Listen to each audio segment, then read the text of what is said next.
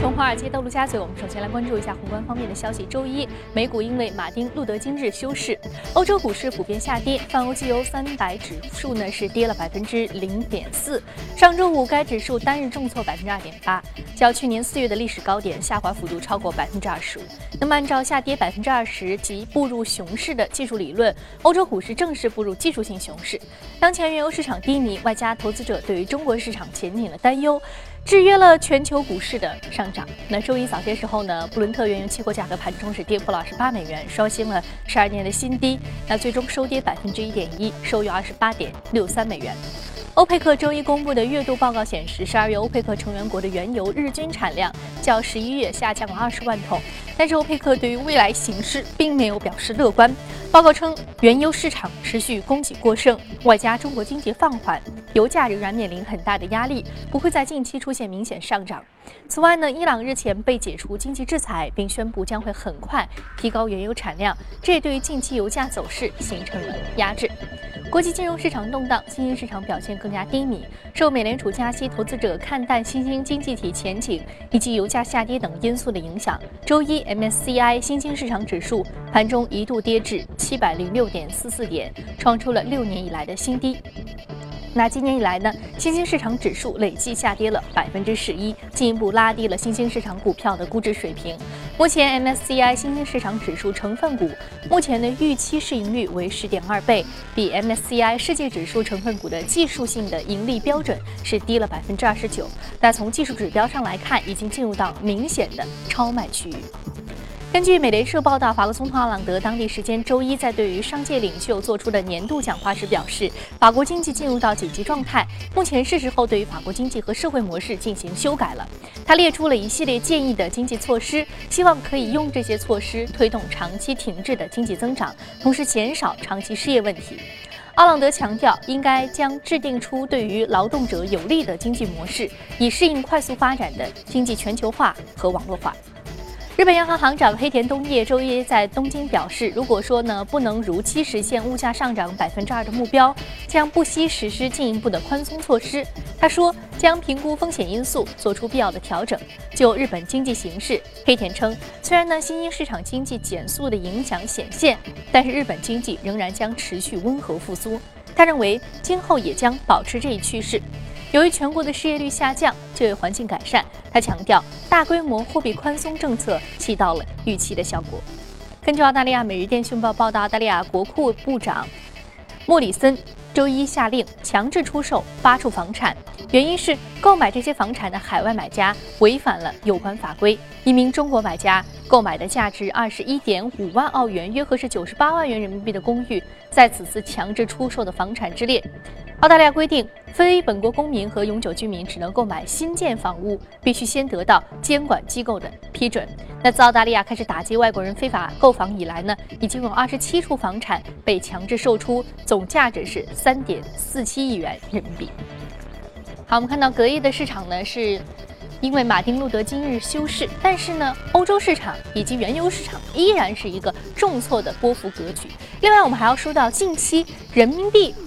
对美元的这样一个指数的波动呢，也是我们持续关注的。那么央行出台了一系列措施，在市场中打击人民币空头，收效怎么样？今天我们和嘉宾一起来聊一聊接下来人民币的汇率走势，以及未来人民币国际化的一个走势的前瞻。好，马上进入到今天的节目。好，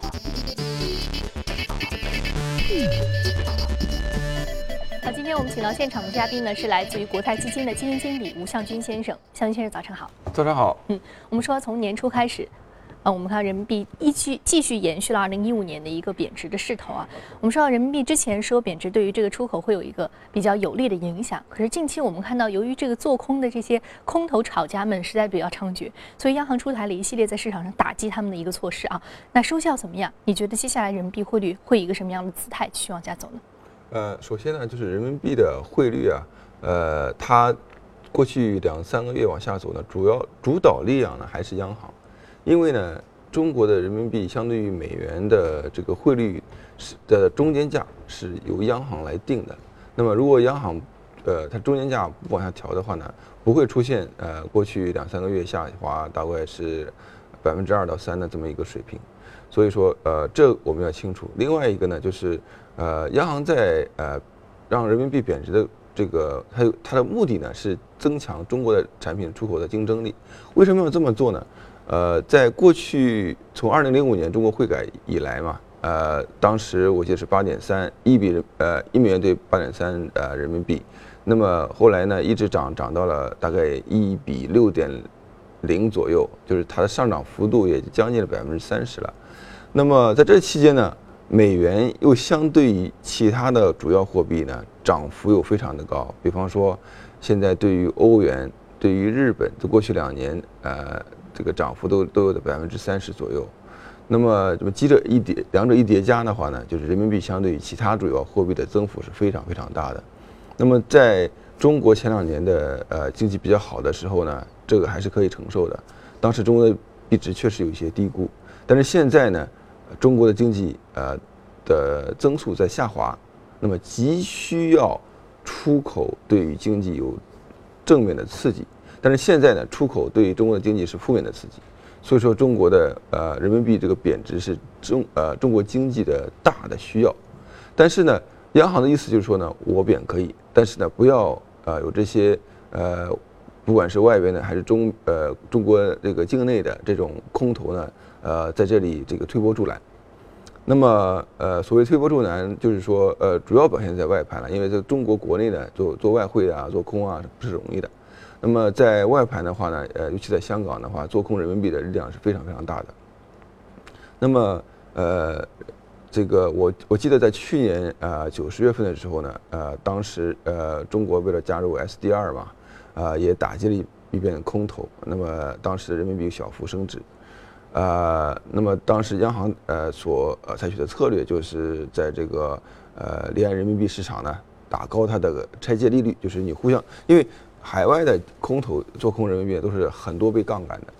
那么它都要介入人民币，介入人民币是有一定的借贷成本的。它需要的是同业拆借的这样一个利率，对于他们收益的影响是非常大的。对，如果说它拆借的成本很高的话呢，它的就要跟它的获利去比一下。所以说，呃，去年呢，呃，当时是这样的一个做法。今年呢，呃，一开始也是这样的做法，有包括呃这个呃让这个呃。中中资行呢，在那边大幅度的呃吸纳人民币，呃打高人民币的这样的一个借贷利率，那么就是呃迫使这个空方呢离场，这是第一点。第二点呢，呃我们看到呃央行呢还这个呃不允许外资行进行境内外的套利，境内外的人民币价格是不一样的嘛，那么境内外套利呢是很多外资行原来的做法。那么这也被呃砍掉了这样一一一个一个做法。第三个呢，也就是上周末啊，央行又出现了一个新的举措，就是让这些外资行的人民币呃进入到中国的时候呢，呃，这它叫同同业呃拆借的时候呢，要缴纳呃这个准备金。那么这样的话呢，就大幅度减少了市场上香港市场上面的这个人民币的存量。那么这样的话，它就也就推高了这个借贷的成本嘛，呃，这个呃效果是非常明显的。那么呃，一方面呢，央行自己也本身也停止了这个它自己的中间价的这样一个贬值，另外一方面又出现出台了这么多的手段，那么呃，结果就是说啊，境外的人民币的这个超交易价格呢，原来是比境内要。要要贬更多一点的，现在甚至呢跟中国呃国内的人民币应该是平价，或者是比国内人民币的这价格还高一点，因为就那边一个它有一个挤兑的这么一个过程，呃，这个效果肯定是央行想看到的，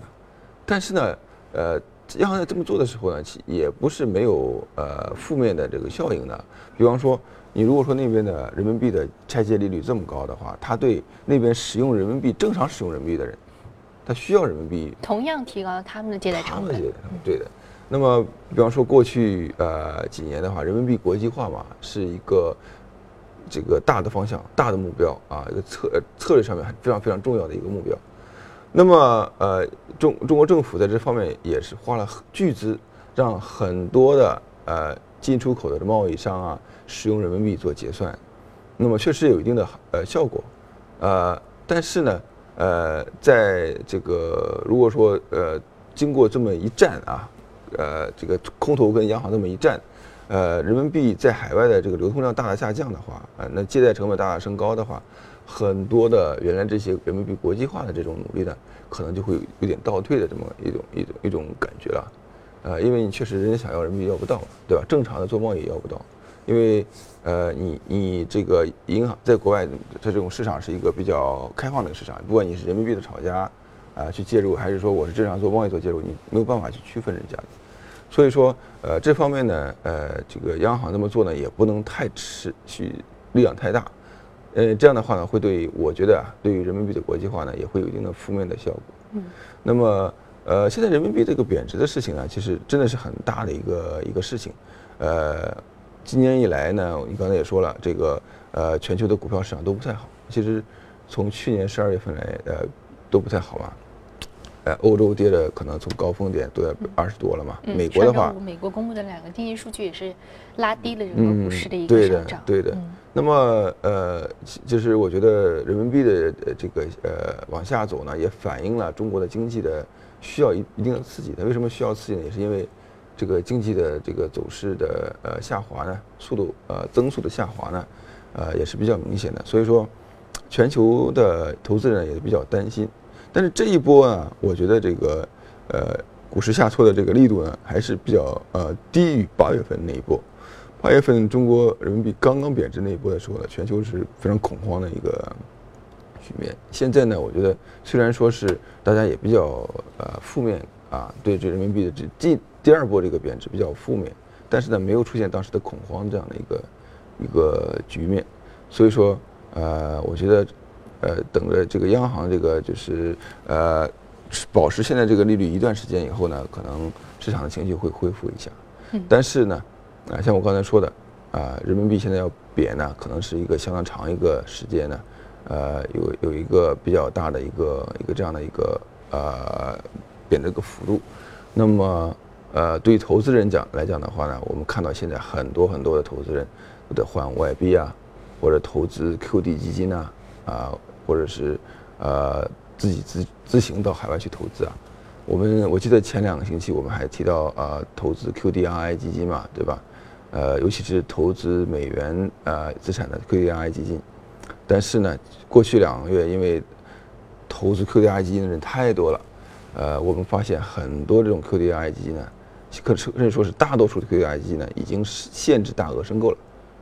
就是说，有的是限制到一百万啊，一百万以上的不让申购；有的限制到五十万；有的甚至的完全限制，就是一分钱都不让申购了，都有很多，都是在过去两个月、两个星期之间发生的事情。所以说，呃，这个我们投资人的这个嗅觉还是比较灵敏的。好，非常感谢吴强军先生这一时段对于宏观方面，尤其是人民币方面的一个点评。这里是正在直播的从华尔街到陆家嘴。那接下来呢，我们进一段广告，广告之后我们再回来继续接着聊。好，欢迎回来。接下来我们又来一组最新的全球公司资讯啊。首先来关注到的是阿迪达斯，阿迪达斯股价周一飙升。此前该公司宣布，现任汉高集团 CEO 罗斯泰德将于十月加入阿迪达斯任 CEO，接替面临广泛股东不满的现任 CEO 海纳。那受到这个消息的推动，阿迪达斯股价一度大涨超过百分之十一。投资者期望罗斯泰德能够领导阿迪达斯恢复增长，正如他在汉高所做到的一样。那关于苹果 iPhone 6s 销售量下滑的消息传言已久，苹果股价更是十五个月以来首次跌破一百美元。而最新的数据呢，则是由上游供应链厂商台积电发布的财报预期，第一季度营收同比下降百分之十一，原因是在于高端智能手机销量的疲软。那主要代工苹果摄像头模块的大力光电表示，第一季度会明显疲软。负责 iPhone 金属外壳生产的可成科技则表示，第一季度表现平平。德国一家律师事务所周一表示，将会代表来自美国和英国的六十六个机构投资者起诉大众汽车，并寻求数亿欧元的赔偿，以弥补大众排放丑闻之后股价大跌给他们造成的损失。自去年九月排放丑闻曝光以来呢，大众已经损失了近三分之一的市值。世界零售巨头沃尔玛公司日前发布声明，表示在与在线零售商激烈竞争的环境之下，为了保持公司未来的竞争实力和地位，沃尔玛将会陆续关闭其全球二百六十九家门店。而沃尔玛此次的决定将对于一万名美国员工和一万六千名全球员工造成影响。沃尔玛总裁董明伦三个月前也曾经表示，沃尔玛将会采取更加激动的策略。国际三大评级机构之一的穆迪发布最新的报告称，在燃油价格较低的形势之下，2016年全球航空业利润将保持强劲，从而支持未来12至18个月该行业的正面展望。那具体而言呢，穆迪预计今年航空业的利润率将会突破百分之十。好，刚刚我们纵览了一下公司动态，接下来我们通过盘面了解一下值得关注的个股和板块分别是什么。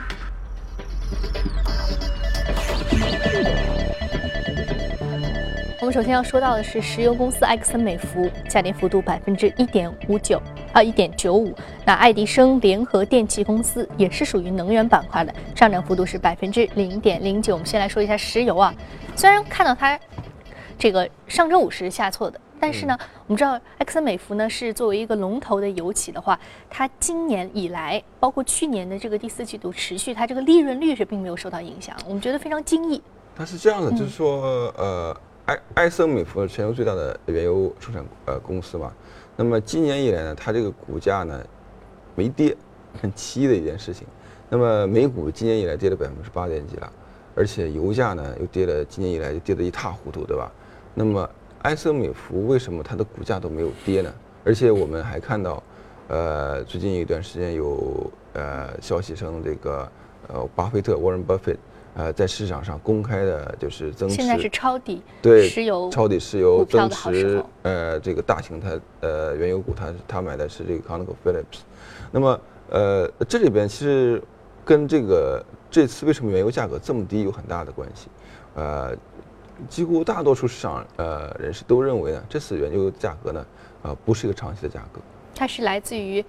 沙特为首的欧佩克主要成成员产油国，尤其是大型的产油国，他们的一个价格战，希望挤出中小油企，甚至中小产油国。对的，对的，是是这样子的。呃，我觉得不见得挤出中小产油国吧，但是主要呢还是想挤出那些高成本的中小中小油企。对的。那么这些中小油企呢，主要代表呢就是美国的页岩气和页岩油公司。那么他们这些公司的这个生产成本非常高，但是产量增加非常非常的快。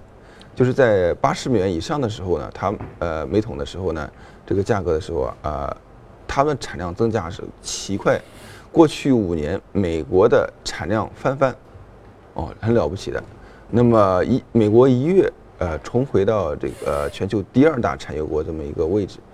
全都是靠这些高成本的呃页岩油产呃生产商。那么这呃沙特就认为呢，这些生产商呢就就抢了他们的饭碗。那么，呃，在呃一年多一点点以前呢，就是一四年的十一月呢，就做出这个决定要放水，呃，放水就放手大量的生产这个原油呢，就把呃砸低原油价格，要把它们挤出去。现在呢，美国的页岩油这个产业非常的惨烈，呃，我们看到刚刚看到一份材料吓我一跳，在美国的呃德克萨斯州某地，这个原油啊，价格是负数。它可能它的油的质量可以比较差一点啊，但是它价格是负数。负数是什么概念？什么是概念？我还倒贴。它它产出来的时候呢，要倒贴这个运输运输运输的成本，人家才给拉走。所以说，这种企业呢，就是在苟延残喘到最后一刻嘛，肯定是要倒闭的。很多企业在这些呃美国的达科他州啊啊德克萨斯州啊啊这个很多的这些企业呢都会呃倒闭。那么这也是沙特小看到的。那么，但是像，呃，康那个菲利普斯呢，我们刚才说的埃索美孚这种公司呢，其实它的没有什么问题的，因为，呃，他们长期来讲的话，他们的呃这个产产油的这个整个的这个产地当中几乎没有，呃高成本的页岩油，都是比较传统的这种呃这油气油气的这个呃这个成本。那么呃，而且呢，他们跟沙特的合作是非常好的，沙特的打击的目标绝对不会是他们。所以说，呃，如果说我们把仅仅把现在这个，呃，二三十块钱这个油价水平看到一个非常短期的时间的话呢，那么现在对于像埃索美孚这种公司的，它怎么去估值的？肯定不能用现在的这个时间去估值，要用它正常价格去估值。正常价格呢，可能还是在七十到八十美元，甚至高更高这么个价格来去给它估值的。所以说，他们这种公司的价格反而没有怎么太跌。那么。呃，我觉得呢，呃，从埃索美孚的这个油价表现呢，也和也可以推及到国内的 A 股的表现。其实我觉得现在啊，也可能是也看看，呃中国 A 股的呃这种呃原油公司，甚至讲两桶油啊啊这样的呃公司啊，我们这边有几个关于 A A 股的、中石油、中石化、中海油服、泰山石油。对，这是只是几个小例子。那么尤其是像中石化这种公司呢，它炼油的这个能力呢，要远远大于它产油的能力。那么它炼油怎么来的呢？大这大多数的炼油的这些原油啊，都是从进口来的。那我们知道呢，进口原油现在非常非常的便宜，对吧？那么呃，现在我们看到这个呃成品油的销售价格又有一个这个最低的限制，那么就造成了像中石化这这种企业呢，它大量进口原油呢，赚赚取了很多的差价。那么这个在油价特别特别低的时候呢，对他们来说是好处是非常大的。那么反而在油价特别特别高的时候呢，我记得当时油价持续在一百多块钱一桶的时候呢，中石化呢，当时因为它的油价呢是有一个 cap，就是有个最高线的嘛，当时国内，就是他们当时日子非常难过的。所以说对他们来讲的话，中石化来讲呢，尤其中石化来讲的话，我觉得，呃，这个他们现在在低油价的过程中呢，实际上是有很大的一个利润空间在里边，而且呢。呃，像中石化、中石油都有一些这个改革的这样的一个利好，把中石化呢，包括这个拆除加油站，对吧？拆除服务，呃，油服，呃，这个中海中石油呢，这拆除这个呃天然气运输，呃，这些呢都是他们呃一些改革的一些呃呃一些利好的方向吧。我觉得呃这些企业呢又是大型的央企。今年，呃，中小板，呃，或者说这个中小企业，呃，这个，呃，他们的这个股价可能波动比较大一点，呃，大型央企的这个价格呢，可能呃，股价呢，呃，可能波动小一点，所以说也可以值得大家来看一看这些原原来大家不太看的品种。嗯，好，那接下来我们来看到第二第二只也是能源板块的一只个股，是电力板块的个股。对。那今天为什么关注电力？呃，是这样子的，就是说我们看呢，就是。呃，刚才说过了，呃，美股呢今年呃下跌比较严重，大概是呃过去两三周呢就下跌了百分之八嘛，从开年以来，呃，但是呢我们发现什么东西涨得比较好，什么股票涨得？公用事业板块。公用事业涨得比较好，而且呢我们呃上周我们也说过了，有些这个像传媒、传统传媒，呃，还有一些这些呃呃波动性比较小的，不是高科技的，啊，因为高科技最近几年可能涨得比较多一点，那现在暂时有些回调，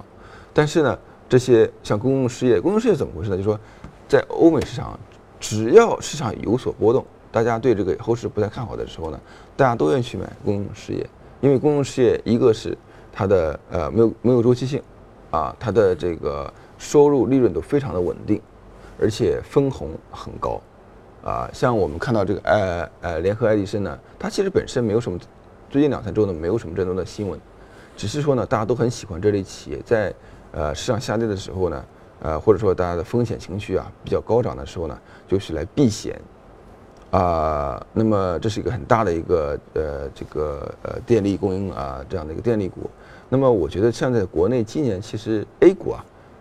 也可以类似的想法，因为呃大家可能对今年对风险的意识比较偏好比较呃这个小一点呃比较低一点。那么呃在这种情况下呢，是不是也该考虑一些那些收入比较稳定的？啊，有一些改革的预期的，像电力股的话，国内呢，我们这边也有一些。大唐发电、凯迪电力、长江电力、国投电力和上海电力。对，那么电力股有什么好处呢？一个就是它收入比较稳定，甚至它的利润呢，在最近一波这个它是逆周期的。嗯。为什么呢？抗周期板块，什么样的一个经济波幅下，都是要用电的。一个是什么时候都要用电，另外一个，就是现在煤的价格跌了很多很多。对吧？那么发电企业当时在它盈利空间就扩大。对，这个煤价下跌的时候，它盈利空间会会这和航空企业受益于油价下跌，对盈利空间扩大是一个道理。对的，对的。所以说呢，呃，我觉得像一些发电企业呢，最近是可以看看的。不，呃，另外呢，像水、像煤气、水务和煤气呢，呃，这些都有可以看的东西。